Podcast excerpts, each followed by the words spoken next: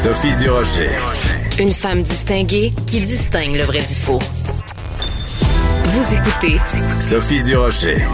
Bonjour tout le monde, bon vendredi, très contente de vous retrouver. Et oui, je suis encore en vie en un seul morceau. Donc hier à 16h40, je me suis fait vacciner. Et oui, c'était un AstraZeneca. Ben, vous le savez, de toute façon, euh, les 55 ans euh, et plus, euh, c'est de l'AstraZeneca. C'était assez particulier d'ailleurs parce que quand on arrive sur le lieu de la vaccination, dans mon cas, c'était au CUSUM, il y a des grandes affiches et partout c'est marqué AstraZeneca, AstraZeneca, AstraZeneca, mais vraiment comme en grosses lettres pour être sûr qu'il y ait personne qui euh, puisse se plaindre après en disant ben je ne savais pas moi que c'était de l'AstraZeneca, j'en veux pas de ce vaccin-là.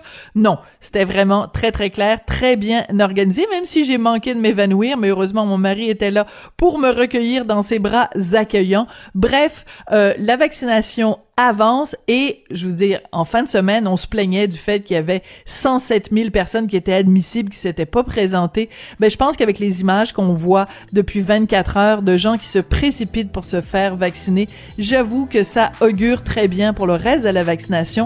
Quand j'ai vu ça et quand je me suis fait inoculer ce vaccin j'ai poussé un grand ben voyons donc de soulagement